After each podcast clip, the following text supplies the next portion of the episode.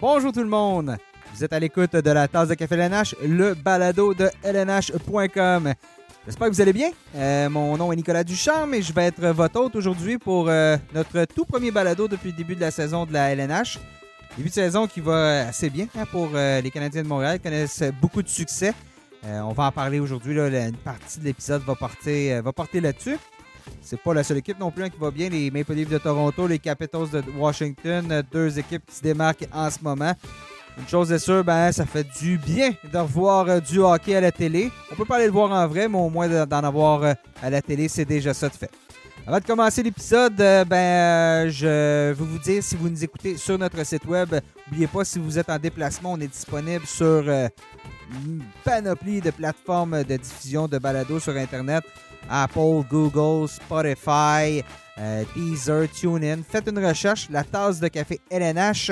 Euh, vous allez nous trouver et euh, suivez-nous parce que des balados, on va en avoir un peu plus. En plus, cette année, euh, habituellement, c'était aux deux semaines, mais là, cette année, on, va, on va en faire davantage. Donc, tout ça pour vous, chers auditeurs. Donc aujourd'hui à l'émission, en plus justement du rendement des Canadiens, on va parler du tout premier but de la saison d'Alexis Lafrenière chez les Rangers de New York, la transaction entre Pierre-Luc Dubois et Patrick Laney, les Blue Jackets et les Jets de Winnipeg. Euh, l'excellent début aussi d'Alexandre Texier euh, à Columbus et euh, quelques autres sujets en rafale. Et pour discuter de tout ça, j'ai avec moi trois, trois partenaires aujourd'hui. Alors, tout d'abord, Guillaume Lepage. Salut, Guillaume. Salut, les gars. Sébastien Deschambault. Salut, Sébastien. Salut, Nick. Salut, les boys. Et Robert Laflamme. Salut, Robert. Salut, tout le monde. Donc, bien évidemment, tout le monde, on se parle à distance par la magie d'Internet. Alors, euh, messieurs, euh, quel début de saison hein, pour les Canadiens? Euh, c'est, on savait que cette équipe-là allait être bonne, mais probablement pas à ce point-là. Présentement, je voyais ce matin sur Internet, ça commence à planifier la parade avec distanciation sociale. Fait que ça va être sur la 20 au complet jusqu'à Rivière-du-Loup. Mais plus sérieusement, ouais, quel début de saison? Êtes-vous un peu surpris ou c'est, des performances et du type de ben performance que les Canadiens ont jusqu'à présent? Écoute, Nick, sur le podcast deux, euh, deux gars qui ont prédit que les Canadiens allaient atteindre la finale. Donc, le niveau de surprise n'est pas, euh, pas particulièrement élevé. À ma défense, ben, à, ma défense, j'ai dans le corridor. Je veux dire, on n'est pas loin. Là. Il n'y a, personne de. Ben, Robert aussi, je pense qu'ils avaient dans le corridor. Euh, oui. oh, mon bon souvenir. Donc, ben, je pense qu'on a quand on a discuté la dernière fois, on avait deux, deux thèmes qui revenaient souvent, c'est la profondeur, puis c'était l'arrivée de Jake Allen. Puis jusqu'à date, ben, c'est pas mal, euh, c'est pas mal ce qui explique leur succès. Donc, euh, on ne on, dit pas n'importe quoi, euh, messieurs. Ça va, pas, ça va assez bien de ce côté-là. Que ça prenne aussi rapidement, par contre, ça, c'est un peu surprenant.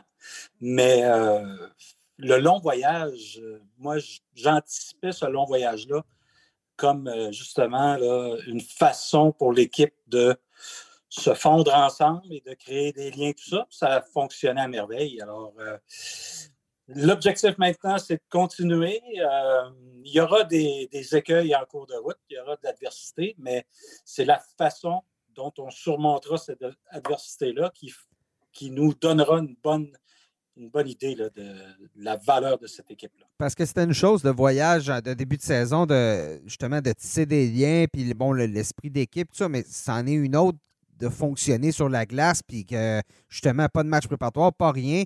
Et ça l'a. Écoute, à, part, à part le premier match contre euh, Toronto, qui était une défaite en prolongation, mais qui était un match de. Ça ressemblait à un match de ping-pong, hein, c'était là. Déjà là, on a vu du jeu beaucoup plus structuré rapidement pour une équipe où il y a des nouveaux membres sur tous les trios, là, ou presque. Ce qui était beaucoup de mérite. Euh, excuse Guillaume. Ouais, mais. vas-y. Je veux juste dire que beaucoup de mérite revient au groupe d'entraîneurs pour avoir préparé l'équipe de cette façon-là, euh, euh, comme tu le mentionnes, Nick. Exactement. Moi, je m'en allais là-dessus parce que ce qui est impressionnant aussi, c'est de voir qu'il n'y a pas eu beaucoup de changements de trio. Là, à moins que je me trompe, il y a eu des blessés. On a rentré Corey Perry qui, qui, qui fonctionne à merveille. il n'y a, vraiment pas de problème de ce côté-là. Donc, euh, on dirait qu'on a trouvé les bonnes combinaisons pendant le camp d'entraînement. Puis, ça s'est juste poursuivi pendant la saison. Puis, on en est rendu à ce point-ci où on se dit que on se demande quelle équipe va finalement réussir à, offrir une bonne opposition aux, Canadiens. Parce que ça a été vraiment là, pas, pas des tests pendant le camp d'entraînement. Ils sont arrivés au camp d'entraînement, les trios étaient déjà faits. Ils n'ont pas été défaits une seule fois depuis la première pratique. C'est à moi que je me trompe. Euh, ben, c'est Joel Armia, là, la différence. C'est le seul changement, là, si je ne me trompe pas. Oui, c'est ça. Puis, mm-hmm. euh, bon, c'est sûr que dans les. Il n'y a pas eu qu'un entraînement, mais les séries ont permis quand même de trouver certaines solutions. On a vu que Jonathan Drouin et Nick Suzuki, ça s'entendait bien.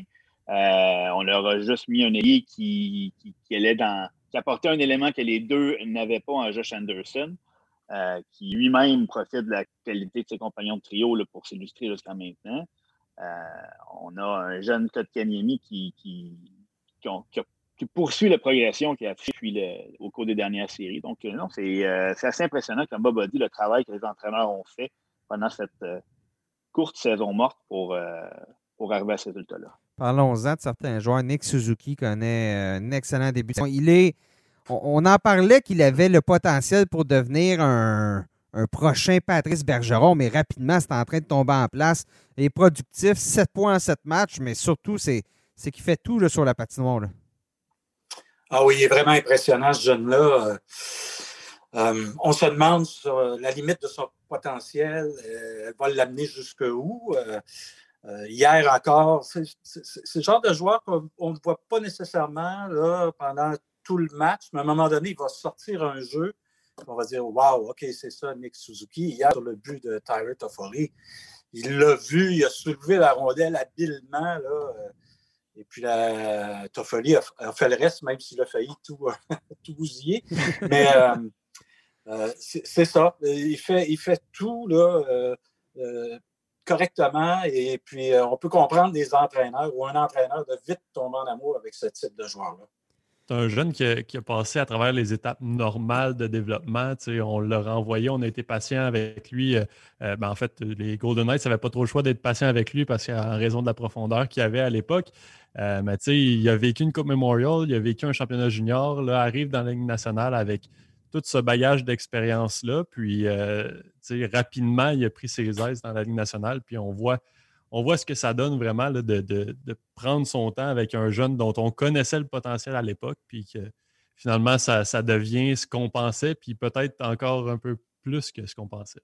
Puis c'est pas unidimensionnel du tout. On a vu, je, crois que c'est à Edmonton, je me souviens bien. Euh, il y a eu un 5 contre 3 de presque euh, deux minutes dans le premier match en Edmonton. Et le premier joueur qu'on a, envoyé sur la glace comme attaquant, c'était Nick Suzuki. Euh, donc, ce n'est pas, pas un joueur qui, va mettre des points au tableau de façon régulière au détriment d'autres éléments de son jeu. Il, est vraiment complet. Euh, la comparaison avec Patrice Bergeron a été apportée à quelques reprises depuis le début de l'année et puis Bob en a parlé dans, son intervention. Hum. c'est des comparaisons qui sont assez lourdes pour un jeune joueur. On parle d'un joueur qui a remporté le trophée Selkie un nombre record de, de fois. donc, on, place la barre très haute, mais ça ne semble pas vraiment l'intimider, disons. Puis, ce qui est bien aussi, c'est qu'avec la profondeur des Canadiens cette année, partout, mais sur la ligne de centre, il peut avoir un match moins bon. Euh, euh, Philippe Dano va prendre les responsabilités bon, défensives, donc il n'est pas obligé d'être le premier centre en désavantage numérique. Donc, il y, a, cette marge de manœuvre-là pour Suzuki de, de faire ces petites erreurs-là qui sont normales pour un jeune joueur. Oui, tout à fait. Tout à fait. Puis, euh, il, se comporte déjà comme un vétéran. Donc, ces, petites erreurs-là ne seront jamais vraiment. N'auront jamais des conséquences très, très graves. Mais bon, il y a toujours Philippe Dano qui est derrière si jamais il connaît un ralentissement et tout ça, parce que on l'a vu aller dans la bulle à Toronto lors des séries, sa progression et tout ça. Et on le voit encore en ce début de saison. Ça demeure un jeune joueur qui pourrait euh, connaître quelques passages à vite en cours de route avec un calendrier très, très cordé. Euh, ce serait intéressant à voir, mais bon, euh, le potentiel est là. Et puis, euh, je me rappelle que l'an passé, Claude Julien, on parle beaucoup de Patrice Bergeron, mais Claude Julien l'avait comparé à David Krejci, qui est un autre, pas vilain joueur, mais je pense que cette année, on voit un Suzuki qui est encore à quelques paliers supérieurs à, à Krejci, euh, à son mieux. C'est un, joueur qui a, ralenti tout ça. Mais bon, c'est ce type de joueur-là qui. Euh, c'est un joueur vedette comme le Canadien en a rarement eu dans les dernières années. Bob, tu parlais de la, comparaison avec, euh, avec Krejci, euh, j'ai parlé dans les dernières semaines avec euh, Denis Leblanc, qui était recruteur des Bruins. Il a été recruteur des Bruins pendant huit ans. Il connaît bien Claude Julien. puis lui, ce qu'il disait, lui, il compare Nick Suzuki à Patrice Bergeron sans hésiter. Puis il dit euh, il m'a dit que selon lui, selon ce qu'il connaît de Claude Julien, il dit il l'a comparé à Krejci l'année dernière, mais c'était vraiment pour ne pas monter les attentes. Là. Il dit mm-hmm. Pour moi, de ce que je vois, les flashs de ce joueur-là, il dit le potentiel de devenir un, un bergeron est vraiment, vraiment possible. Oui, parce qu'on se souviendra que l'année dernière, Claude Julien avait même. Euh, les, médias encensaient Suzuki, puis euh, Julien avait dit calmez-vous là, il a fait des erreurs, il a fait ci, il a fait ça, puis justement pour ne pas mettre de pression sur, euh, sur les épaules du jeune, beaucoup plus que pour essayer de le, le, rabrouer. Puis c'est vraiment cette, euh, cette, pression-là qu'on allège de faire, en, un, en limitant les attentes, et deux, avec, on revient encore avec le même concept de profondeur. C'est pas grave si Suzuki connaît un mauvais match, il peut même en connaître quatre ou cinq en ligne à un moment donné. Et si les deux autres trios offensifs prennent le relais, ben ça va passer sous silence, alors que euh, les Canadiens, pendant les, les, dernières saisons, ont souvent été l'affaire d'un trio qui fonctionnait à la fois.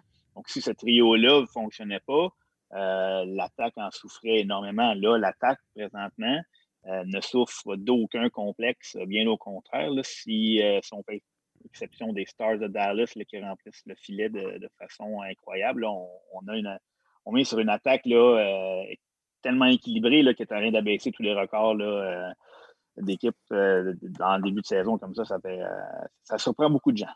La chose, peut-être une dernière chose sur Suzuki.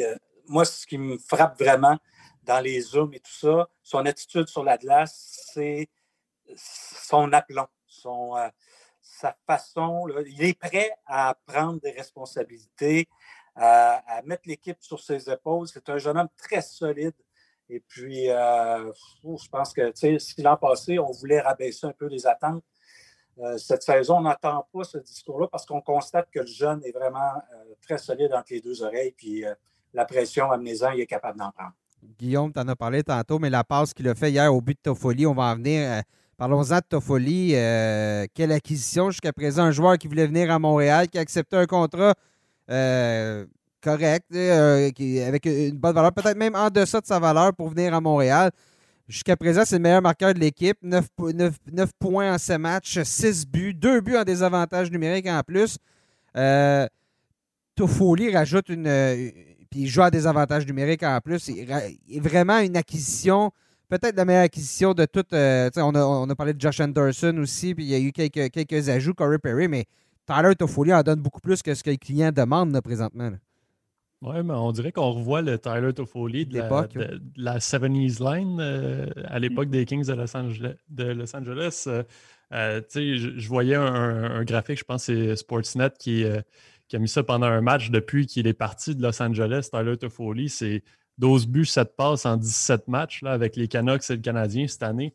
vraiment, c'est c'est pas un marchand de vitesse, mais c'est un gars qui, est capable de s'en sortir malgré tout, toujours bien placé. C'est un marqueur, de ce qu'on voit en ce moment, on dirait vraiment que c'est un, marqueur naturel. Quand même un gars qui a déjà marqué 31 buts dans, une saison. Donc, euh, euh, si Toffoli vraiment est capable de garder ce rythme-là jusqu'à la fin de l'année, euh, Marc Bergevin va passer pour quelque chose qui s'approche d'un génie.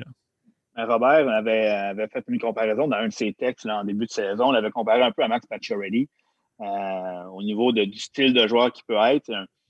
On ne le voit pas toujours quand il est sur la glace, mais euh, on regarde la feuille de match à la fin de la, rencontre, puis euh, un but, un but.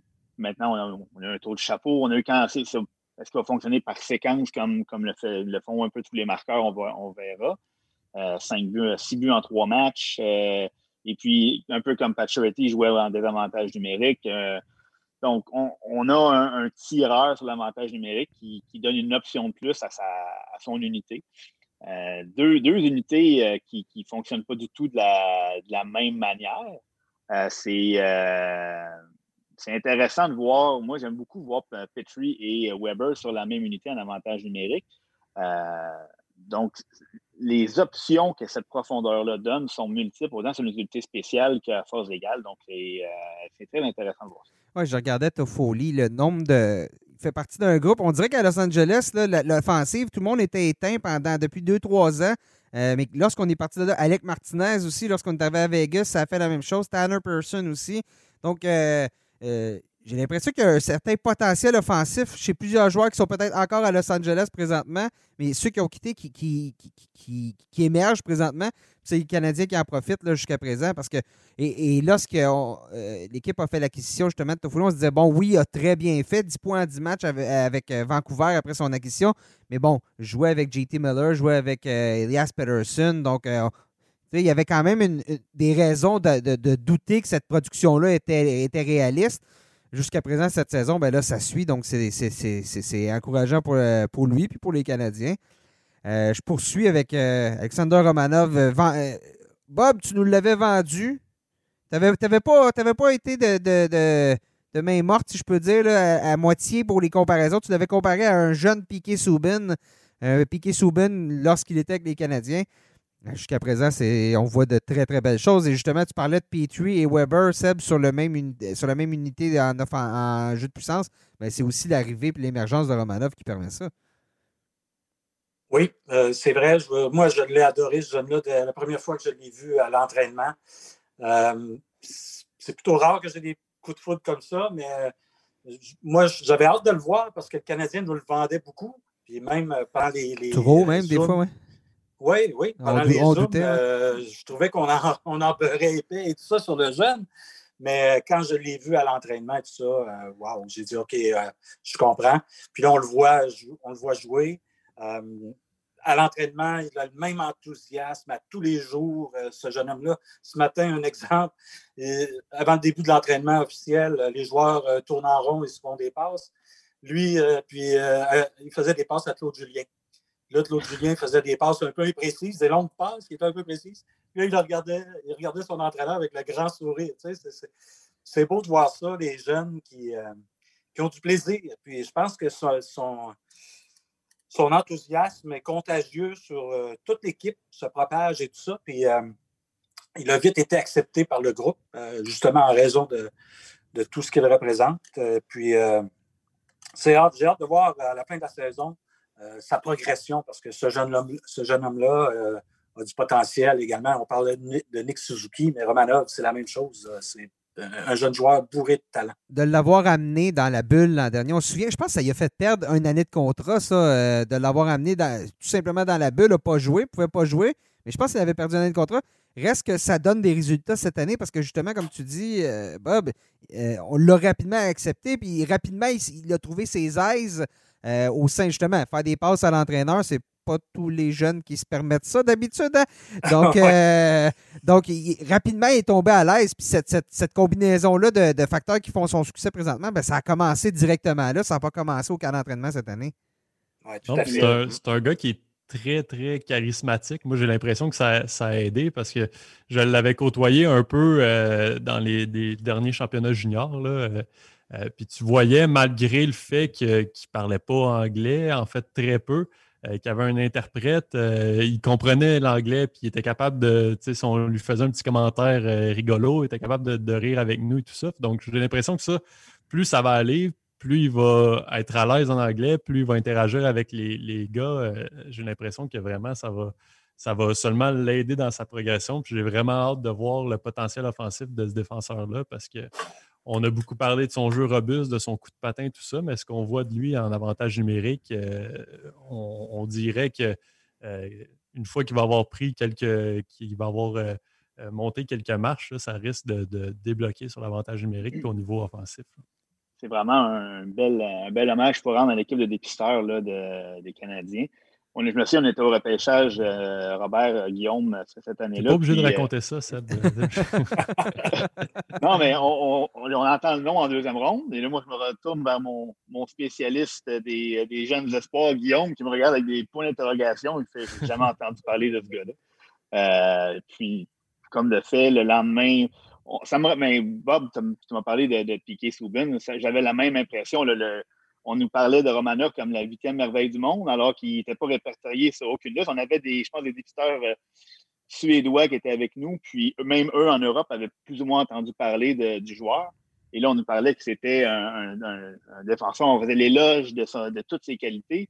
De, ouais, mais là, il n'était pas répertorié. Comment vous autres, vous l'avez vu, puis les autres ne l'ont pas vu. Puis ben là, on est obligé de sanctionner et de dire, oui, il y avait vraiment quelque chose euh, que, les autres avaient manqué. Puis c'est sûr que, comme on, voit, il y en a des petites erreurs dans son jeu, euh, mais l'équipe va bien. Donc, quand l'équipe va bien, puis que les, les, erreurs passent plus sous silence, euh, des jeux, les, les, revirements en zone défensive, s'il n'y a pas de but en arrière, ben regarde, ça s'est balayé sous le tapis un peu. Il va y avoir des séquences qui vont être plus difficiles, des matchs où ces erreurs vont se retrouver dans le fond du filet. Euh, mais, c'est vrai que son, son calme et son assurance, c'est cette assurance-là qui, lui fait si bien jouer, mais c'est aussi cette assurance-là qui lui fait prendre parfois certains risques. Euh, donc, c'est aussi cette assurance-là qui va, qui va lui permettre probablement de, de passer au palier supérieur assez rapidement. Il y a des gens qui sont très critiques du travail de, Trevor Timmons, particulièrement les résultats en première ronde. Mais si on regarde la, formation des Canadiens, présentement, justement, Romanov, choix de deuxième ronde. Jake Evans, qui joue ses euh, septième ronde. Gallagher, cinquième ronde. Chez Weber, ben, on l'a eu contre un certain Subin, donc on parlait en deuxième ronde. Euh, Thomas Tatar puis euh, Nick Suzuki, ben, on, les a obtenus dans une transaction contre un gars qui avait été repêché 26e, si je ne me trompe pas, en 2009, Max Pacioretty. Donc, cette équipe-là, euh, bon, il, y a, il, Kotkanimi, mais ça, c'était un choix qui était, qui était prévisible. Euh, reste que cette équipe-là, elle a l'empreinte d'un Trevor Timmins à plusieurs égards. Et, du travail de son équipe en, fin de repêchage, en milieu de repêchage. Peut-être pas autant que les, que les autres équipes. Il y, a, certaines équipes qui s'illustrent beaucoup là, en fin de ronde, qui, qui réalisent des, des vrais coups de circuit, là, mais euh, je suis quand même d'accord avec toi, Nick. Euh, la transaction de Max Pacioretty, je pense que c'est la clé dans, c'est le cadeau qui de ce processus de reset, de, mise à jour, de je ne sais pas comment on, appelait ça en français, mais je pense que c'est, vraiment la clé qui a fait en sorte que le Canadien n'a peut-être pas eu à, être dans le fond du classement pendant 3, 4, 5 années avant de pouvoir euh, monter une équipe, ajouter de la de la chair autour de l'os euh, pour, euh, pour viser haut cette le, année. Le choix de deuxième ronde qui est obtenu dans cette transaction-là, c'est pas devenu c'est justement Romanov dans cette transaction-là ou c'était Norlinder? Non, je pense que c'était Norlinder. C'est Norlinder, si je ne me trompe pas. Je pense que Romanov. c'était dans la transaction de Dano. Oui, c'est ça. Ah, ça, ça c'est un autre, un autre, un autre vol, disons-le. Ça a été toute une transaction. Ben, Celle-là, une, une, des meilleures de Bergevin dans Mais toute le sa carrière. de Bergevin dans les transactions est assez, euh, Spectaculaire. Est assez reluisant. Euh, il sera rarement retrouvé du côté des perdants dans une transaction quand on a fini de l'évaluer à, long terme. Donc, euh, chapeau, chapeau à lui. C'était bel et bien Thomas, Thomas Flashman et Del Weiss a donné Philippe Dano et Romanov, c'est ça? Oui, exactement. On va, on va, laisser, on va laisser le moment passer là, parce que c'est assez. Je pense qu'on a raison d'être silencieux après. Non, tout un coup. Et, on terminera sur, le Canadien avant de passer à d'autres sujets. Mais et présentement, ben, ce qui est bien, c'est que les gardiens, Carey Price, n'ont pas à être parfaits pour assurer une victoire. Euh, assurer une victoire. Jake Allen non plus n'a pas à être parfait. Euh, c'est une, position qu'on n'a pas été habitué beaucoup là, pour Price dans les dernières années. Oui, puis euh, sans être, avoir besoin d'être parfait, dans, la majorité des matchs où, il a évolué, il a fallu qu'il sorte de gros arrêts, souvent en début de match. Euh, l'exception a probablement été le dernier match contre Calgary, où ça a été euh, relativement tranquille euh, jusqu'à ce qu'il perde son, blanchissage en fin de match. mais il y a eu, autant à Edmonton, Toronto, je me souviens, les premières périodes, Kerry Price a souvent été très solide, de sortir des gros arrêts, permis à son équipe de, de, prendre son rythme, de rester dans le match. Euh, mais effectivement, il n'a pas besoin d'être parfait tout au long du match. Il doit quand même être capable de, tenir son équipe dans le match en attendant que l'attaque euh, prenne le, relais. Mais jusqu'à date, euh, c'est le bienvenu de, voir un, second qu'on peut utiliser. On a, je pense qu'il y a beaucoup de gens qui ont été surpris à un moment donné de voir, Jake Allen être utilisé déjà deux fois dans le voyage, parce qu'on n'a tellement pas été habitué à ça. Mm-hmm. Mais comme la réponse était venue, on est allé chercher un bon deuxième, c'est pas pour le pas pour le laisser sur le banc. Non, exactement. C'est ça la réalité. c'est ça la réalité partout dans la Ligue nationale. De plus en plus, on le voit qu'il y a des gardiens numéro 2 qui sont capables de livrer la même marchandise que gardien numéro 1, mais juste avec une charge de travail inférieure. Donc, les Canadiens, ben, on se retrouve dans une, super position pour la suite des choses parce que six de nos sept prochains matchs sont, euh, sont à domicile. on va affronter les, sénateurs d'Ottawa, ce qu'on n'avait pas fait encore. Ça va pas très bien présentement à Ottawa. on a, disons que l'air du Pacifique leur a pas souri contre les Canucks. donc, réellement, au terme de tout ce, de, ce, séjour-là à la maison, qui se termine le 11, qui va se terminer le 11 février, ben, les Canadiens pourraient logiquement être en, très bonne position pour euh, participer aux séries éliminatoires parce que, et, terminer au, sommet de la section nord parce que ça va aller vite. Euh, soudainement, on va avoir joué on va avoir joué 15 matchs. 15 matchs d'une saison de 56, ça, ça, va rapidement. Oui, c'est 20% donc c'est comme si on arrivait à la, à, la section des 20 matchs dans, euh, dans une saison normale de 82 matchs. Puis souvent, qu'on arrive à cette barre-là des 20 matchs, là, on arrive à, un moment où le classement se cristallise un peu. Puis on, dit euh, que les équipes qui sont plus ou moins 4 points d'une place en série ont la difficulté à combler le retard et on est après 20 matchs. Donc là, ça va être sensiblement la même chose. Euh, dans, une saison où tous les matchs valent 4 points, comme on a répété avant le début de la saison. On poursuit, messieurs. Euh, Québécois, Alexis Lafrenière, qui a marqué hier son premier but dans la Ligue nationale de hockey. Euh, oui, parce qu'on n'est pas présenté, mais on est, on, est, on est vendredi, vendredi 29 euh, pour les gens qui nous écoutent avec, avec un peu de retard. Donc, premier but pour le premier choix du dernier repêchage. J'imagine, Guillaume, tu as parlé souvent à la première. Comment tu penses qu'il se sent un peu, là, se sentait, devrais-je dire, face à son début de saison où on avait été blanchi jusqu'à présent, on n'avait pas encore de points en, en six rencontres, si je ne me trompe pas?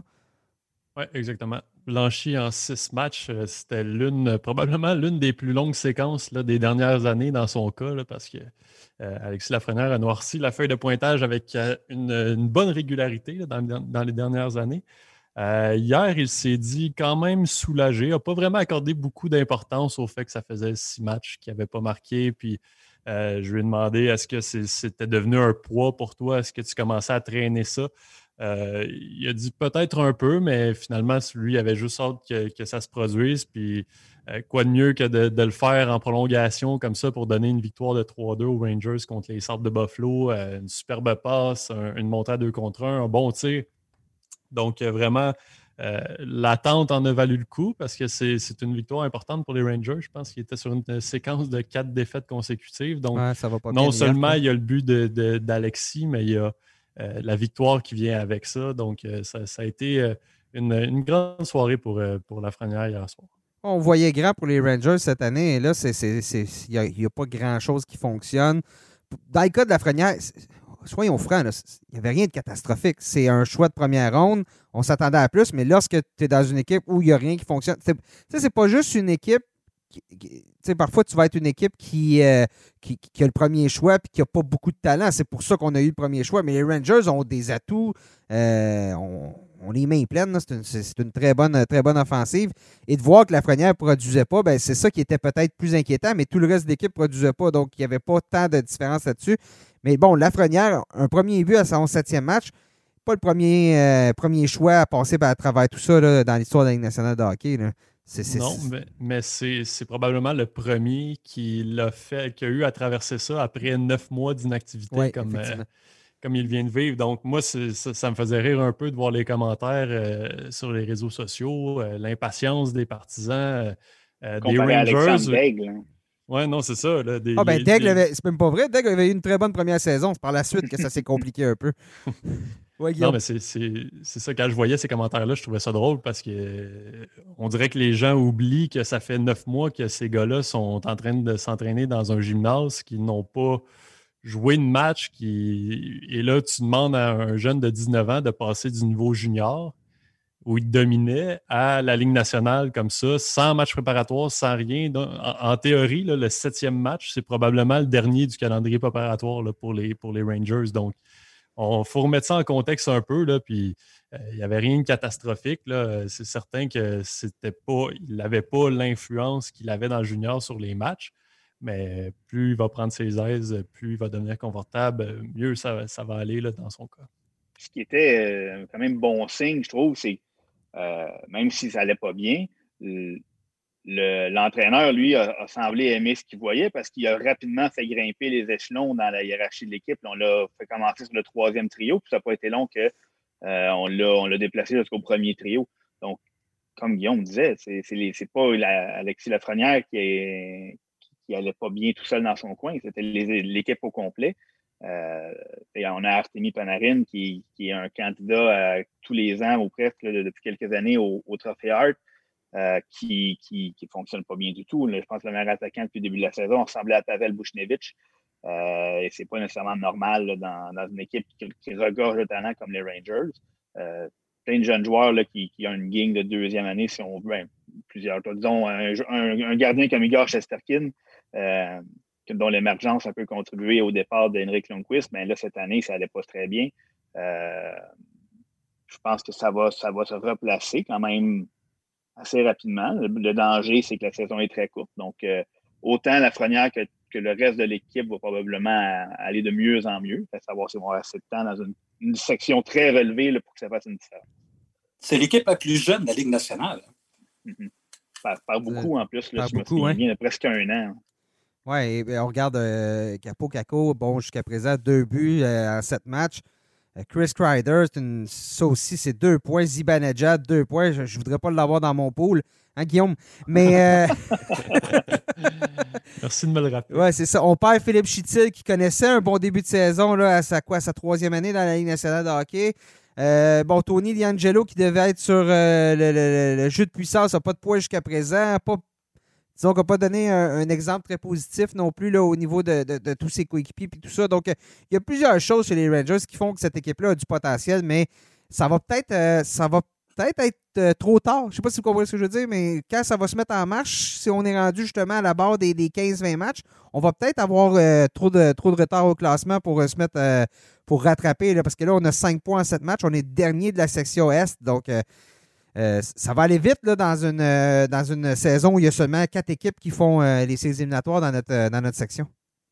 Exactement. Puis les, quatre dernières défaites, c'était par un, écart d'un seul but. Là. Fait que c'est quand même crève-cœur pour cette équipe-là parce que c'est des points qui restent dans ta section. Donc là, tu ne gagnes pas, tu descends au classement, les, matchs avancent et puis là, on va se retrouver rapidement là, dans une situation assez inconfortable.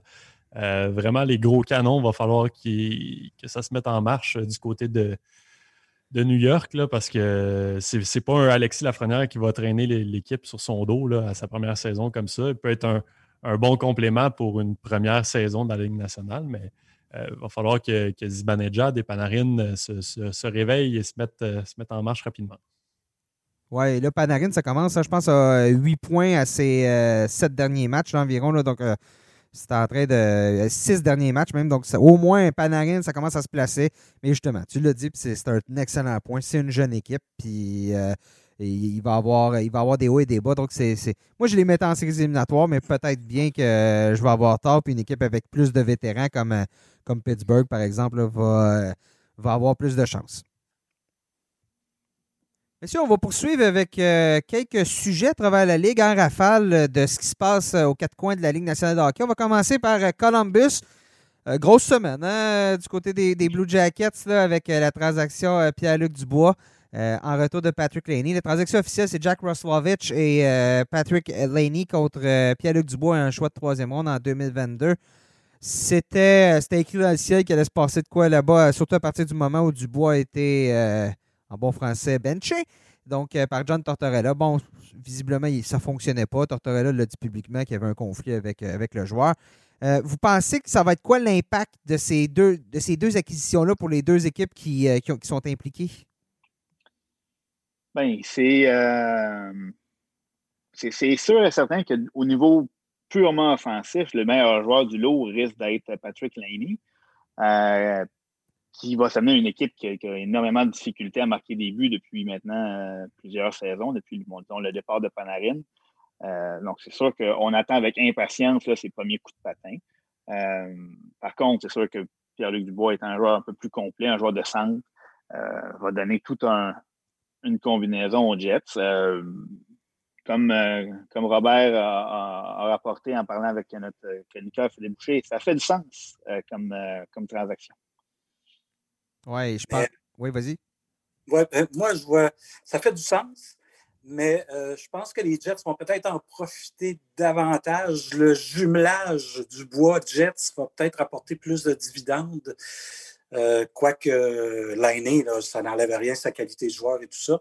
Mais Dubois, avec la formation des Jets actuellement, Wheeler, Shifley, tout ça, on va avoir toute une attaque. Euh, Paul Stachny, euh, bon, sans parler de Connor et Ehlers, tout ça. Alors, je pense que ça, va donner euh, quelque chose d'intéressant à Winnipeg. Chez les Jets, c'est la défense qui qu'il faut revamper un peu, mais à l'attaque avec Dubois, ça va être intéressant. on parle de deux jeunes joueurs qui étaient malheureux dans leur équipe respective, qui ont qui se retrouvent ailleurs. Alors, ce sera de voir lequel des deux sera le plus heureux le plus rapidement. Et du côté de, Columbus, euh, ben, plutôt, ouais, non, je vais rester sur, le cas de Winnipeg. Ça fait des années qu'on tente d'avoir un deuxième centre puis qu'on n'est jamais capable vraiment d'aller d'aller le chercher. Euh, Stachny, l'a été une année, était parti ensuite à Vegas. Là, il est de retour, mais bon, Paul Stachny n'est plus le Paul Stachny de, de, ces belles années. Donc, pour la première fois depuis longtemps, les, les, les Jets vont avoir euh, deux centres. Je ne sais pas ce que ça va faire avec Stachny. Peut-être peut le mettre à l'aile, peut-être que ça peut aider, ou je ne sais pas ce qu'on va faire. On parlé, peut-être de le mettre à gauche, hein, mais euh, ça va être les options. On, parle souvent de profondeur, c'est un mot euh, qui est très à la mode dans la Ligue nationale. Là, on a le choix de mettre euh, Stachny au centre de ton troisième trio ou à l'aile de ton deuxième. On a Mathieu Perrault qui peut jouer au centre, qui va lui présentement sur le quatrième trio à l'aile. On aime beaucoup Andrew Cup aussi, je pense, hein, du côté de. En tout cas, lui, lui il s'est fait offrir une petite snipe. Donc, il s'est dit, je vais en profiter. Je pense, j'essaie de me souvenir combien de points il y a depuis qu'il est sur le deuxième trio, euh, depuis la transaction de, Patrick Laney. Donc, On aime beaucoup. Euh, oui. Puis, c'est un, joueur qui apporte une dimension différente, un peu à la Josh Anderson euh, chez nous. Mais non, c'est, ça va donner beaucoup d'options à l'entraîneur Paul Maurice. Et, ça donne deux jeunes centres imposants et talentueux. Depuis, on avait Brian Little qui, a fait, qui était le deuxième centre pendant des années. Euh, eu de très bonnes saisons. Maintenant, bon, c'est des problèmes de santé l'empêchent de mm. jouer. Puis, euh, ça va être intéressant de voir ce qu'on peut faire avec, euh, avec ce, duo-là. Moi, celui, je pense, qui va en profiter le plus, c'est Nick Ellers. parce que, euh, enfin, Ellers va avoir un, un, vrai deuxième centre ou un vrai centre qui peut, qui peut le, nourrir et vice-versa. Et, on n'utilise pas énormément. Je pense qu'il y a une moyenne de temps de jeu d'environ 16, 16, minutes par match. C'est un joueur que les Jets gagneraient à, utiliser davantage. Donc là, on va vraiment avoir un, one-two punch, mais bon. Euh, on peut on peut, marquer 6 buts dans le match si on en accorde 7. Il va encore falloir que Connor et le Buck fassent des miracles pour, euh, que cette équipe-là euh, participe aux séries éliminatoires. Puis c'est ce qui fait jusqu'à présent, ça se déroule bien cette année pour lui euh, euh, à date. Euh, pour Columbus, messieurs, Patrick Laney, John Tortorella, est-ce que ça peut marcher? Bonne question. c'est une, très bonne question. Moi, au-delà de, sa relation avec l'entraîneur, ce que j'ai hâte de voir, c'est est-ce que l'aîné va pouvoir être aussi productif avec les, centres qui sont présents à Columbus. On a Max Domi sur le premier trio. Euh, on a vu à Montréal que des fois, ce n'était pas toujours un gage de succès. On a Alexandre Texier qui connaît un excellent début de saison. Est-ce qu'il est rendu au statut d'être le joueur de centre pour un allié de la trempe de, de, l'année? Euh, ce sont toutes des questions qui sont en suspens du côté de Columbus. On va voir ça dès, le premier match de, l'année, dès les, premiers matchs dans son nouvel uniforme. Mais pour moi, c'est le gros point d'interrogation que j'ai à Columbus. Sais que le plan est de le faire jouer avec Max Domi pour commencer. Euh, il espère que la, chimie va s'installer rapidement. Euh, disait qu'il avait discuté déjà plusieurs fois avec, euh, avec Patrick Laney, que Laney posait beaucoup de questions sur le système de jeu, sur l'avantage numérique, comment se déployer, envoyer des vidéos. Donc, euh, semble très motivé là, à, faire les, bons premiers pas dans sa nouvelle organisation. Euh, reste à voir comment ça va se, développer côté relations de travail. Tortorella dit que lui. Euh, ben, Tortorella, lui, c'est ça, il ne changera pas. Là. si tu m'en donnes, je vais t'en donner. Puis il l'a toujours dit si tu m'en donnes pas, je t'en donnerai pas du temps de jeu. Euh, on, l'a vu dans le dernier match avec Dubois. Mais et, l'aîné aussi était malheureux à Winnipeg. Dubois était malheureux à, Columbus. Donc, c'est certain que l'aîné va arriver, j'ose espérer, avec beaucoup plus de motivation qu'il y, en avait à Winnipeg, surtout pour euh, des fois aller s'aligner un peu sur devant le filet, ça ne sera, pas, euh, ça sera pas trop s'il retrouve ce, ce, qui faisait son, ses succès lors de ses premières saisons dans, la LNH tu y as touché, Guillaume, mais parlons-en d'Alexandre Texier. Quel début de saison il connaît jusqu'à présent, l'attaquant français? Euh, j'y ai parlé cette semaine. Euh, je ne veux pas dire que c'est une surprise, mais parce qu'il avait commencé à, connaître du succès euh, lors de. Lors de, avant de se blesser l'année dernière. Là. il y avait une séquence où il y avait 11 matchs, 9.11 matchs plutôt, et là, il s'est blessé, fracture de stress, saison terminée. Revient en séries éliminatoires, par contre, connaît du succès cette année. Bon, il a 6 points en 8 matchs. Hier, il a marqué un but. Ça compte pas sur les statistiques, mais son but en fusillade, euh, on vient d'inventer la Texier. On, hein, on, avait, on avait la Malik, on avait la Forsberg, maintenant on a la Texier. Un but de shuffleboard pour, les, pour les habitués. Là, euh, a juste poussé la rondelle. Il est en pleine confiance. Puis quand j'y ai parlé cette semaine, il m'a dit j'ai pas, j'ai pas vraiment changé mon jeu. Euh, tout ce que j'ai fait, c'est juste d'être plus simple. Bon, on se fait tout le temps dire ça. Mon jeu, je garde ça simple, je garde ça simple. Mais il se salit plus le nez, justement. Il va plus au filet. Il obtient beaucoup de responsabilités. Visiblement, euh, Tortorella, là, dans, ses, dans ses bonnes grâces, euh, il a amélioré son jeu défensif. Il est en train de devenir un joueur complet. C'est très encourageant parce que, justement, on a été chercher Laney. On a quand même des options sur les ailes, mais c'est ça au centre maintenant avec le départ du, de Dubois, euh, comme tu disais, comme vous disiez, je ne sais plus qui, disait ça, mais que, c'est la, grande question parce que c'est pas. Euh, c'est pas, c'est pas, c'est loin d'être la force. La ligne de centre des, Blue Jackets n'est pas, pas excellente présentement, mais là, Texier vient d'être déplacé au centre et visiblement, c'est l'espoir des Blue Jackets de le voir connaître du succès là. Qu'est-ce que je vous disais dans un des euh, podcasts précédents en début de saison? Bob, tu dis plein de choses. On ne peut pas se souvenir de tout. Là. je vous ai dit à Columbus pour surveiller le jeune Texier. Je l'ai pris dans mon pool. C'est un jeune joueur qui. Euh, c'est un jeune joueur. de la saison. Oui, c'est ça. C'est un jeune joueur que j'ai à l'œil, moi, depuis ses débuts dans la Ligue nationale. J'ai eu la chance de couvrir la série des Blue Jackets contre le Lightning de Tampa Bay, la fameuse victoire en quatre matchs contre euh, Tampa. Et ce jeune-là m'avait montré de belles choses. Euh, il, venait juste d'arriver, en plus, il arrivait de la Finlande à ce moment-là. là tout à fait. Et j'ai eu des discussions avec le directeur général euh, Yarmo Kekalanen, qui a toujours été élogieux à l'endroit du français. Euh, les Blue Jackets, euh, le, groupe de recruteurs, l'avait identifié comme un espoir très, très haut sur leur liste. cette année-là, les Blue Jackets n'avaient pas de choix de première ronde. En tout cas, on connaît l'histoire un peu on a devancé un peu notre rang pour l'avoir en deuxième ronde, si je ne me trompe pas. Et puis, euh, c'est ça, c'est un jeune joueur. On parlait de Nick Suzuki au début du podcast. Ben, si vous regardez Alexandre Texier jouer un peu, il y a pas mal de Nick Suzuki en lui. Et puis, tu disais, Nick, euh, Tortorella l'adore. Ben, c'est ça. C'est le type de joueur que tout entraîneur adore diriger parce qu'il va tout faire les petites choses. C'est un jeune homme très, très intelligent euh, au niveau euh, du hockey. son sens du jeu est très développé. Et puis, euh, on le voyait à un moment donné à la position de centre, que Kalainen l'avait mentionné à quelques reprises.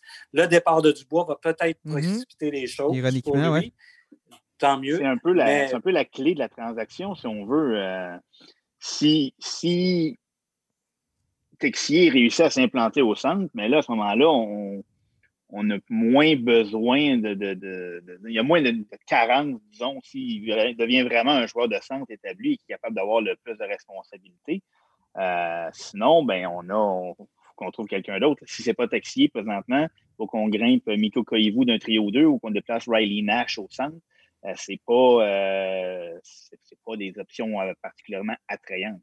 Non, Moi, je vous affirme que ça va être la solution au centre.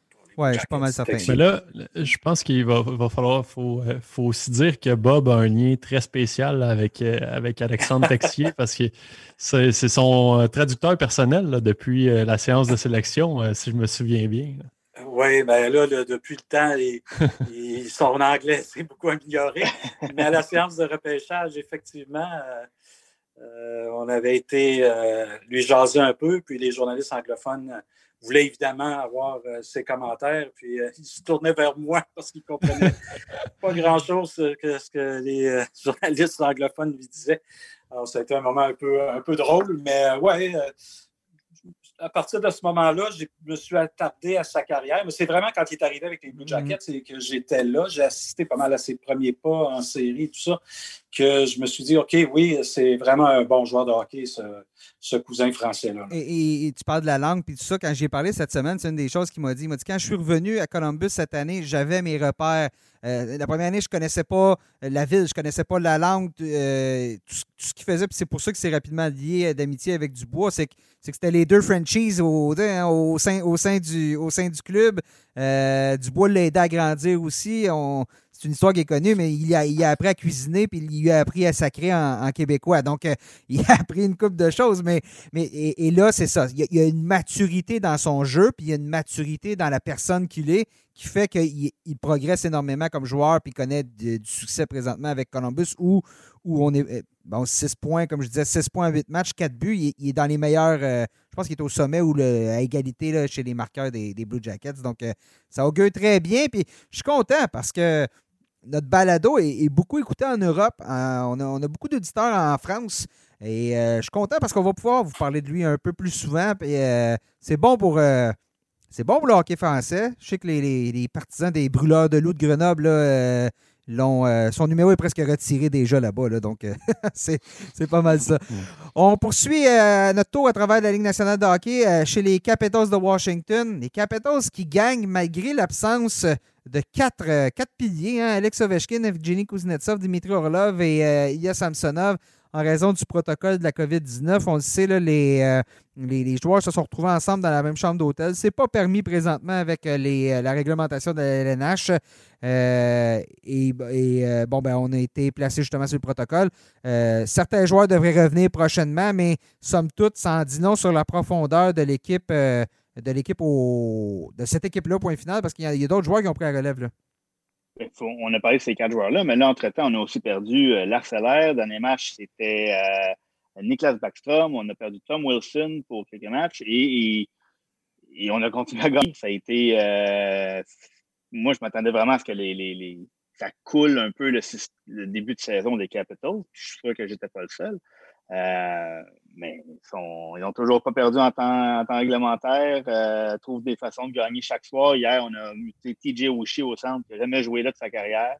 Euh, il a quand même fait le travail. Donc, chapeau aux Capitals. C'est très prometteur pour la suite. Là, qu'on va retrouver tous les, notre gardien numéro un, notre, le meilleur buteur de la Ligue et défenseur de première paire. Ça va, un, centre de premier trio aussi. Là. Exactement. Donc, c'est vraiment. Ça, commence à faire peur pour la reste de la section. Et, l'élément surprise dans, toute cette équation-là, c'est la, tenue de Vitek Vanecek devant, devant le but. J'ai écrit mon, mon, top 25 des gardiens là, pour les poolers ce matin. Et Vanecek qui tient le fort. Et puis c'est un gardien qui serait dans la Ligue américaine. Normalement, on avait signé Henrik Lundqvist.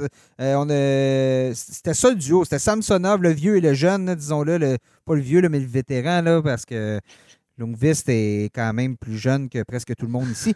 Mais, euh, euh, mais, mais, c'est ça. Donc, et Vanecek, qui n'était qui était pas un gardien, pas, ils ne sont pas de nulle part. C'est un choix de deuxième ronde. C'est un gardien qui promettait, si je peux dire, qui avait des bonnes saisons dans la Ligue américaine, mais qui avait Samsonov devant lui. Donc, euh, dans un monde non covidien et dans un monde où Henrik Lundqvist n'a pas ce trouble cardiaque qui le force à être opéré, euh, Vanetchik n'est pas en train de jouer dans la Ligue nationale de hockey. Et jusqu'à présent, mais ça se passe très bien pour lui. D'excellentes statistiques. A très bien fait justement depuis que, depuis que euh, Samsonov est, bon, est sur le protocole de la COVID-19. Donc, soudainement, on a deux gardiens à Washington ce qui est parfait parce que Samsonov, ça reste un gardien qui a seulement une année d'expérience. C'est un gardien qui avait un début de saison euh, plus lent, c'était pas parfait. Hein. Donc, euh, va, pouvoir, se faire placer sur le, tabouret plus souvent parce qu'on sait que Vanetchek peut faire le travail. Oui, euh, c'est surprenant, mais pas tant, parce qu'on parle d'un gardien, mais comme tu disais, il y avait Samsonov qui le bloquait un peu dans la hiérarchie à Washington. Mais on parle de gardien qui a 25 ans, puis qui a une expérience d'à peu près 150 matchs dans les ligues mineures. Puis, euh, bon, Stéphane Witt nous dit souvent, c'est un peu la règle, c'est ce qu'on veut avec Caden Primo également, qui, fasse du millage dans la Ligue américaine. Puis quand on regarde la fiche de Vanetchek, ben, il était rendu là, mais l'occasion s'est présentée, une occasion inespérée. Mais il l'a saisi, puis bravo à lui. Il démontre qu'il était rendu à un stade de sa carrière où il est en mesure de, recevoir des tirs de la Ligue nationale. Sans faire de compétition.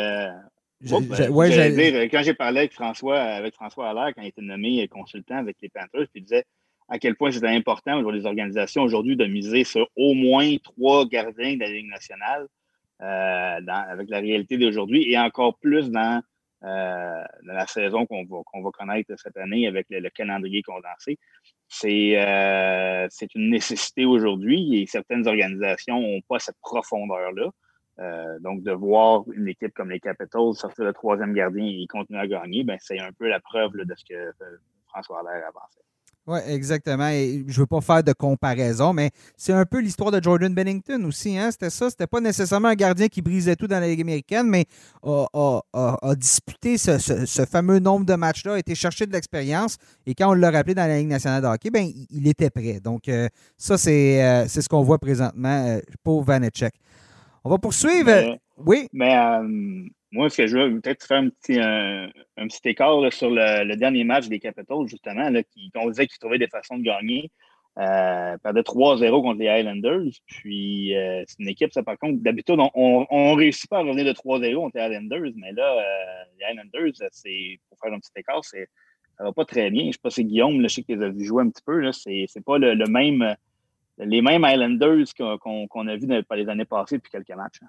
Non, c'est ça. Je les ai vus jouer en début de saison, surtout parce que parce qu'ils affrontaient les Rangers et Alexis Lafrenière. Puis euh, en début de saison, ça allait très bien. C'était les Islanders euh, du bon vieux temps, les Islanders qui. Peut-être pas le bon vieux temps, parce que ça, c'est Mike Bossy, puis euh, tout, le, reste, disons des, deux, des deux, trois dernières années. Récente, dans l'histoire récente, c'était les Islanders qu'on connaissait. Varlamov avait un un excellent début de saison, euh, deux jeux blancs, je pense, à ses trois premiers départs, euh, tout allait comme sur des roulettes. Puis là, euh, tout d'un coup, bon, ça, commence à, le, vent commence à tourner. Puis là, Barry Trotz perd un peu patience. On le voit dans ses commentaires. C'est pas dans ses, habitudes de, lancer des, des, pointes, des flèches comme ça à son équipe. Mais là, récemment, il a dû le faire. Puis j'imagine que euh, Je n'ai pas entendu ce qu'il a dit hier après le match, mais ça devait pas être euh, très beau. Donc, du côté, euh, du côté des Islanders, on est avant-dernier, tout juste devant les, Rangers dans la section. Donc,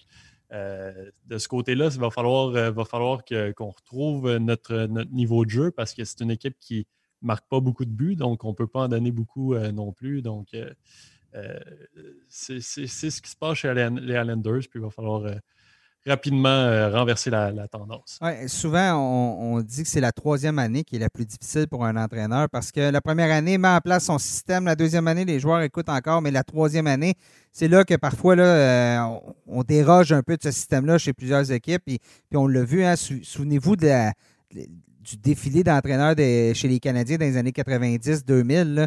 C'était ça. C'est, on, connaissait une bonne première année, la deuxième allait moins bien, puis la troisième, l'entraîneur était congédié.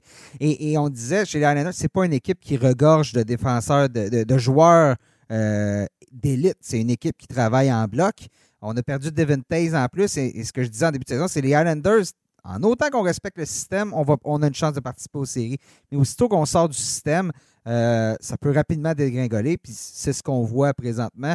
Euh, la bonne nouvelle, c'est qu'on a encore du temps pour se rattraper, là, puis Trotz a commencé à, justement, comme tu dis, à, serrer à vis, mais, euh, mais c'est pas, c'est justement, c'est pas les, c'est pas les Highlanders. Mais souvenez-vous, l'année dernière, les Highlanders, avant, avant que le la pandémie éclate, puis tout ça, puis que la saison soit arrêtée.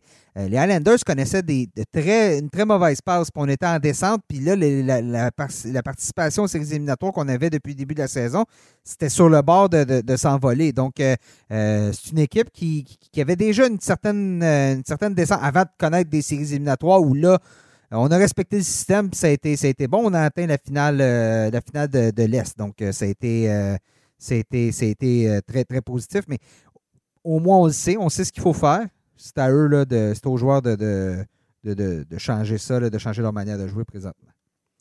Je poursuis euh, avec euh, deux équipes, les Stars et les Panthers, qui, euh, deux équipes qui ont commencé la saison en retard à cause hein, de la COVID-19. Donc, chez les Stars, on se souviendra, on avait eu 17 cas, donc ça a été retardé. Puis chez les Panthers, on devait affronter les Stars. Donc, pas de match pour commencer la saison.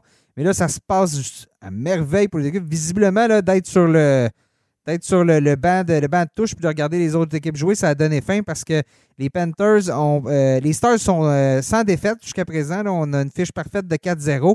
Et euh, les Panthers, ben, de leur côté, trois victoires, une défaite en prolongation, donc pas de défaite en temps régulier.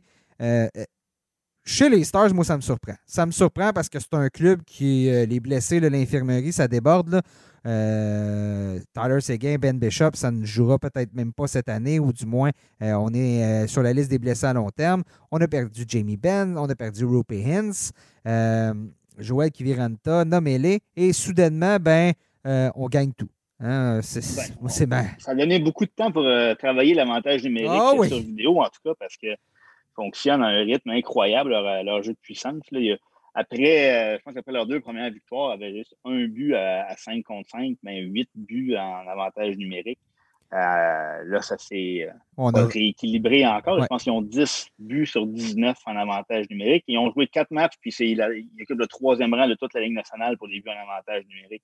Donc, c'est sans dire que c'est un mirage, parce que les Stars, bon, on a parlé de système tantôt avec les Highlanders, les, Stars, eux, ont, atteint la finale de la Coupe Stanley grâce au système défensif qui a été mis en place d'abord par Jim Montgomery, puis qui a été poursuivi par Rick Bonus.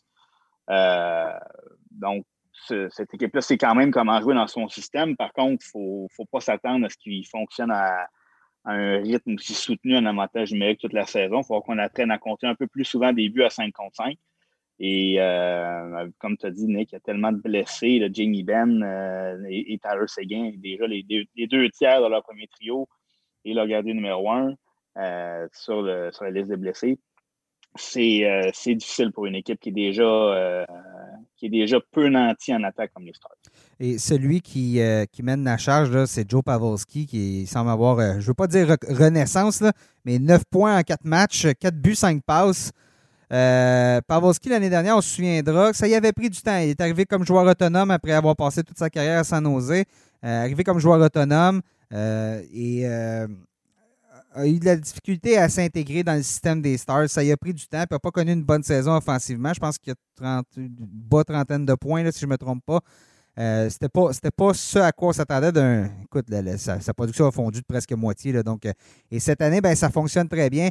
Et, c'est la question que j'ai posée justement à Rick Bonus après la, victoire contre Détroit, euh, celle de 2-1 de, mardi. J'ai dit présentement, est-ce que Pavelski est en train de devenir justement cette, présence de vétéran au sein d'une équipe qui, qui, devrait avoir de la difficulté présentement, mais qui connaît du succès?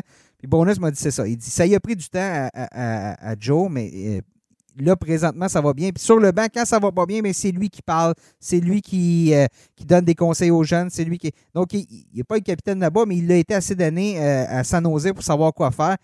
Et ça fonctionne pour lui autant, autant au niveau de la, feuille du marqueur que juste de sa présence dans le, dans le vestiaire. Chez les Panthers, on a, on a, peut-être pas. Euh, ça, c'est peut-être plus surprenant. Ça vous surprend-tu, les Panthers, de voir un début de saison comme ça? Pas tant que ça. Non? Je les avais pas en euh, série, moi, c'est pour ça. Là. Euh, moi, non. moi, il faudrait que je, revisite mes prédictions. Je ne suis pas certain. Moi, je les avais mis quatrième, mais par la porte de derrière. Mais, mais, mais à chaque année, on se demande est-ce que finalement, c'est l'année où les Panthers vont vont, exploser avec les éléments qu'ils ont en attaque, les Huberdo, euh, les Barkov, etc., etc. Est-ce que ça va fonctionner? Et là, c'est euh, l'arrivée de Carter Veragi qui, change tout ça. Je l'ai encore débaptisé. Oui, mais, justement, c'est euh, j'en parlais justement avec, avec Huberdo la semaine dernière. Puis tu regardes leur top 6, il y a quatre joueurs qui n'étaient pas avec l'équipe l'an dernier. Mm-hmm. Tu as Veragi, euh, Anthony Duclair, Alex Wenberg, puis euh, Patrick Hornvis qui connaît tout un début de saison. Euh, donc là, tu peux équilibrer un peu tes forces dans le sens où Huberdo et Barkov ne jouent pas sur le même trio. On a des éléments qui ne sont pas des, super vedettes, on, va s'entendre mais qui font, font le travail jusqu'à maintenant. Euh, Ongvis et Duclair sont devant Huberdo et Barkov au, sommet des, classements, du, au sommet du classement des pointeurs des, Panthers. Donc, sans dit long. Est-ce que cette profondeur-là, cette nouvelle profondeur-là va, être en mesure de mener les Panthers en série, c'est une autre question. Mais pour l'instant, euh, ça se déroule bien. Puis, euh, c'est ça. Jonathan Huberdeau nous disait qu'il avait confiance en cette équipe-là, qu'on avait changé un peu la culture, qu'on avait amené beaucoup de nouveaux visages, puis que ça avait justement, cette inactivité-là en début de saison avait permis à tout le monde de s'intégrer dans le groupe et de créer une, certaine chimie. Donc, c'est peut-être le résultat qu'on va se moment. Puis tu regardes, c'est des, des, joueurs qui ont, qui ont faim. Hein? C'est des joueurs qui, qui, euh, qui arrive de situations. Tu sais, Veregi, euh, il s'est fait tasser partout. Il a passé, jamais eu sa chance. On l'a retourné à la Ligue américaine. Puis là, il est dans la Ligue nationale. Enfin, il a un poste. Mais ça avait été de même avec euh, Bay. Aussi. Ça avait été de même avec Tampa Bay, oui. Euh, ben, il ne l'avait pas pris d'être échangé par les Penguins. On se souvient, il a laissé tout son stock dans sa, dans sa cour devant chez lui. Donc, euh, lui, il a faim. Anthony Duclair, on sait ce qui s'est passé. s'attendait à recevoir une bien meilleure offre sur le marché des joueurs autonomes. C'est jamais venu. Euh, puis, donc, euh, et puis, euh, Wenberg a des choses à prouver hein, aussi après des saisons décevantes à, Columbus. Donc, c'est des joueurs qui sont. C'est des joueurs qui, ont tout à prouver présentement.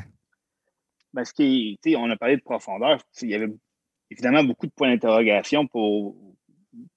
Un, parce qu'il y avait beaucoup de nouveaux visages, et deux, parce qu'on avait quand même laissé partir Mike Hoffman et Evgeny Dadona, qui étaient les deux meilleurs buteurs de l'équipe presque l'année dernière. Donc, il y avait, il y avait des un certain manque d'offensive à combler. Puis on a allé chercher des joueurs qui n'avaient pas nécessairement le même pédigré, la même, euh, qui n'avaient pas prouvé autant que, ces deux noms-là qu'on a laissé partir. Puis force est d'admettre présentement que, que, ça porte ses fruits. On a l'avantage d'être dans une section un petit peu moins relevée, euh, un petit peu plus ouverte. Puis là, euh, on, a un nombre de matchs là, qui est très très disparate dans cette section-là. Donc, euh, on va attendre à en tirer des conclusions. Mais euh, tant mieux pour, euh, pour les Panthers, tant mieux pour Jonathan Huberdeau, Anthony Duclair, si tout fonctionne bien jusqu'à maintenant. Puis, on va garder un œil sur leur situation.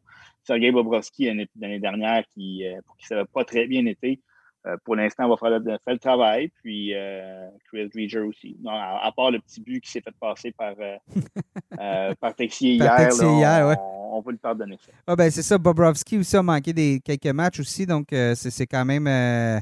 c'est quand même été blessé, si je ne me trompe pas. Là, donc, de, de, voir que lui, bon, s'il connaît du succès en plus, ben, comme tu dis, avec, avec une section centrale qui est, qui est beaucoup plus ouverte, ben, euh, les Panthers ont des chances d'y aller. Hein, c'est éliminatoire. On, on, verra bien. Euh, tu as bien résumé ça, Sébastien. Cette, cette, cette section-là n'est pas, euh, est pas exactement très claire en ce moment, vu la différence de match qui a été disputée. Messieurs, ça, fait, ça fait le tour. Merci d'avoir été avec moi aujourd'hui pour ce balado. Ça doit être un plaisir. Donc, toujours un plaisir. Toujours un plaisir. Donc, euh, on va. Euh, prochain balado, la, semaine prochaine, on va avoir euh, Sébastien? Oui, on va. Ben, en fait, on va se rassembler, moi, toi, Nick et Hugues, pour parler Poolers. Donc, c'est ce qu'on va vous offrir, chers auditeurs, la semaine prochaine, un spécial Poolers après, après, après trois semaines de, de jeu dans la LNH. Guillaume, Sébastien, Robert, merci d'avoir été avec moi officiellement. Chers auditeurs, je vous le rappelle, n'hésitez pas, si vous nous écoutez euh, sur, le site web, on est disponible sur toutes les plateformes, euh, partout sur Internet. Faites une recherche, la tasse de café LNH, vous allez nous trouver. Merci beaucoup d'avoir été à l'écoute et on se reparle très bientôt.